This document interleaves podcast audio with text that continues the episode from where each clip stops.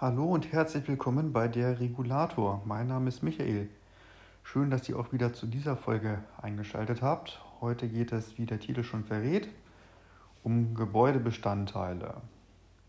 Als erstes muss man sich mal ganz klar fragen, ähm, was soll diese Definition, wozu ist das wichtig und wo könnten da Probleme auftreten oder auch durchaus mal unterschiedliche Interpretationsmöglichkeiten. Ich werde nicht alles abfrühstücken, was darunter passt, denn wie immer gilt, ich brauche auch noch Platz und Material für weitere Episoden, ne? sonst wäre das ja auch relativ schnell zu Ende. Aber als erstes, warum stellt sich die Frage? Und es treten auch immer wieder die gleichen Fragen auf. Also erstmal, warum? Denn stellt euch vor, ihr seid Mieter in einem Mehrfamilienhaus, ihr habt eine Hausratversicherung, eine Wohngebäudeversicherung. Und da ist es durchaus von Interesse zu wissen, was Gebäudebestandteil ist und was nicht. Denn dafür sind dann die unterschiedlichen Versicherungen, jeweils die Gebäude bzw. vielleicht auch die Hausratversicherung zuständig.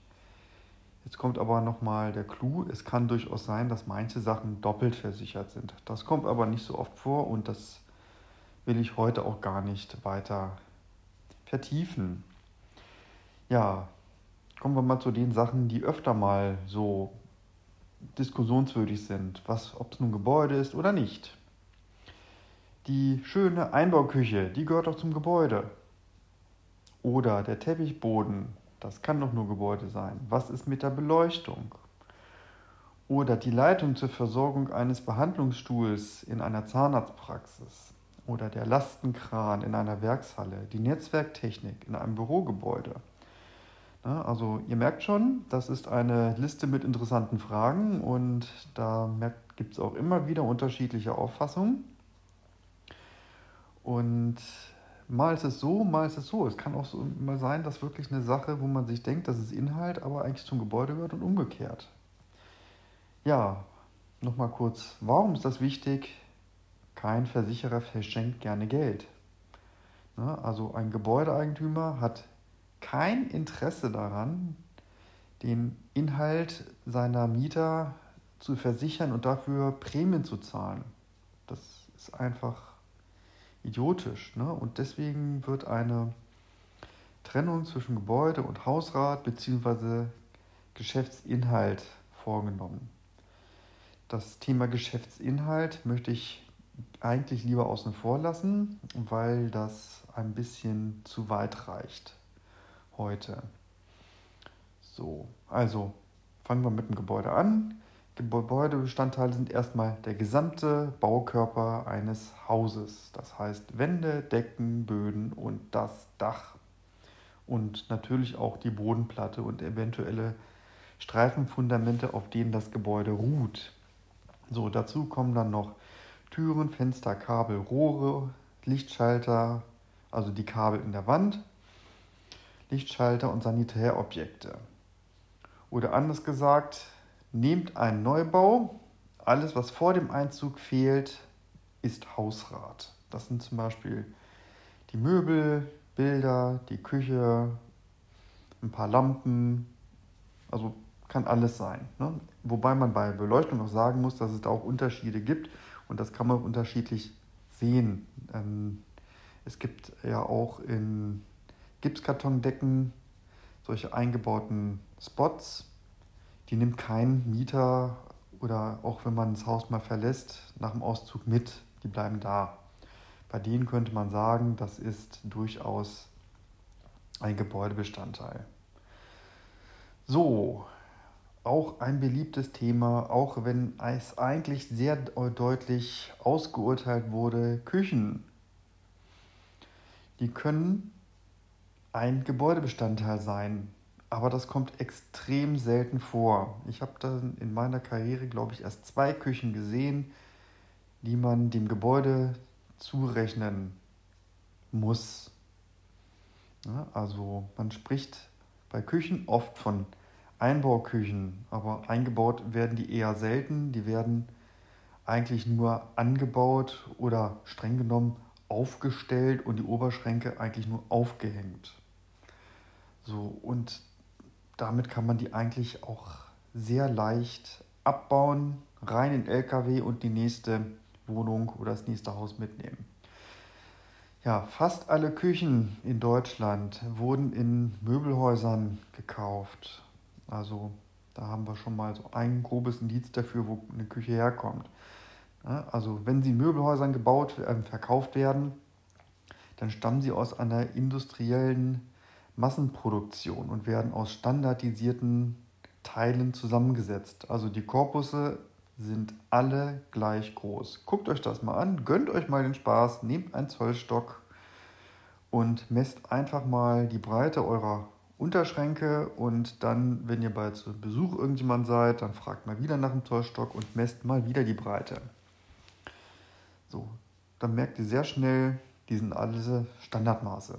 Die Höhen auch, wobei man dort natürlich auch gern mal variiert.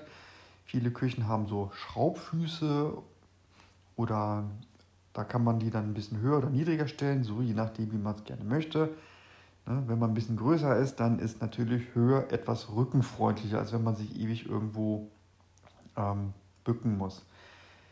Das einzig Individuelle an Küchen, wenn ich jetzt die ähm, Frontblenden, also die Türen einfach mal ausblende und ausklammere, ist die Arbeitsplatte und die Anordnung der Schränke.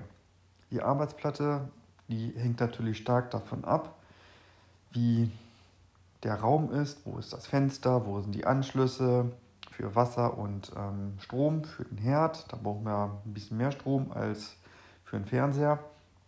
Also ist schon ein anderer Anschluss. Den Herd kann man gerne notfalls auch mal woanders aufstellen als beim Anschluss, aber beim Wasser sieht schon ein bisschen anders aus. Ne? Also, oder da hängt es halt davon einfach ab, von den Gegebenheiten des Raumes Küche.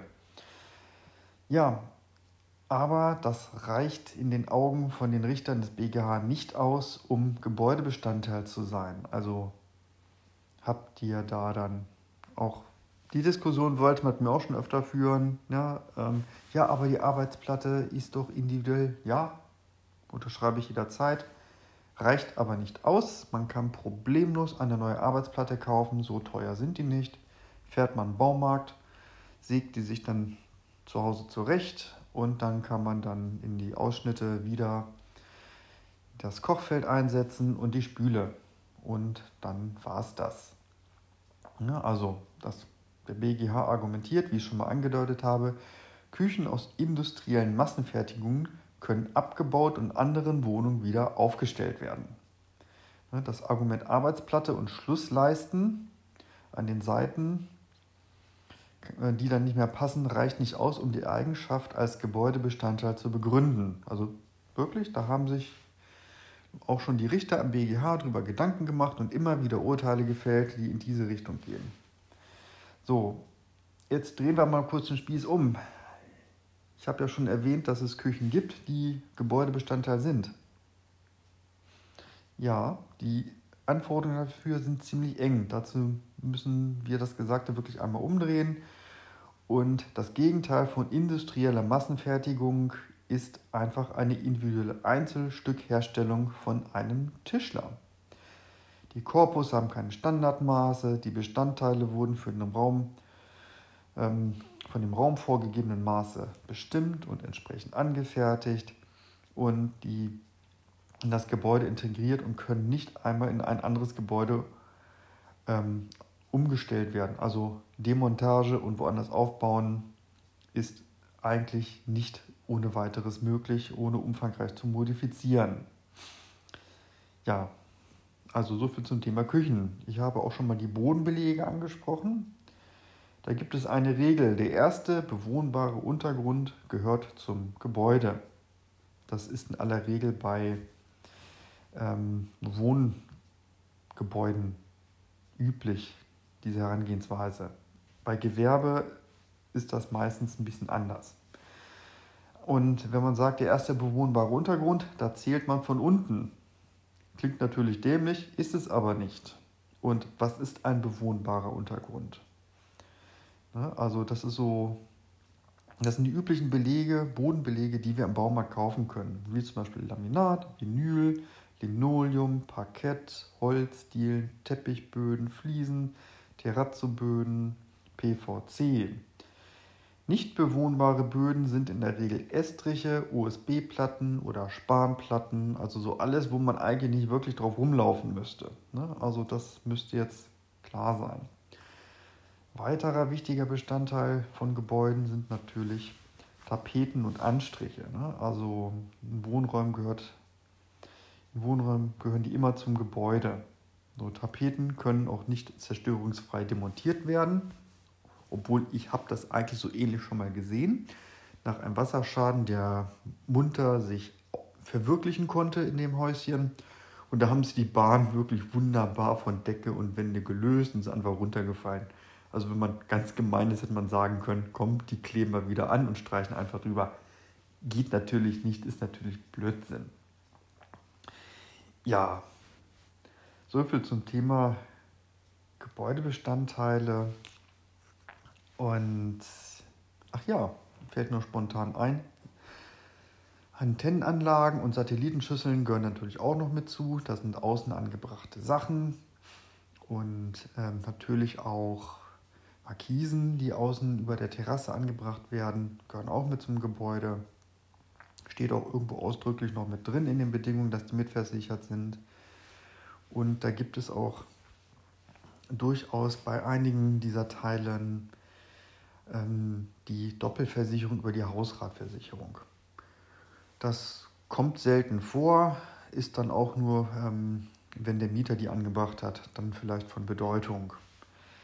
So, das soll es für heute auch erstmal gewesen sein.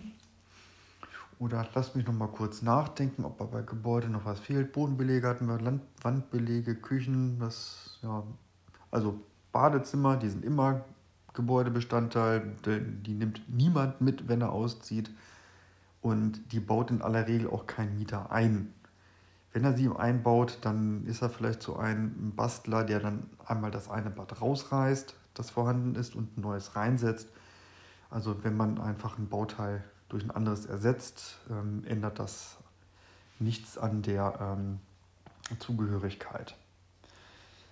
So, dann wünsche ich euch noch einen schönen sonnigen Nachmittag. Bei uns scheint richtig schön die Sonne und bis demnächst mal wieder.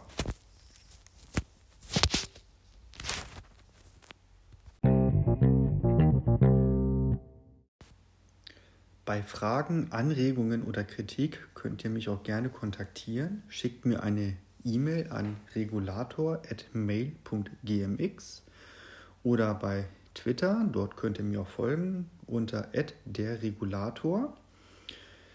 Oder schickt mir Messenger Threema eine Nachricht. Die Adresse steht in den Show Notes.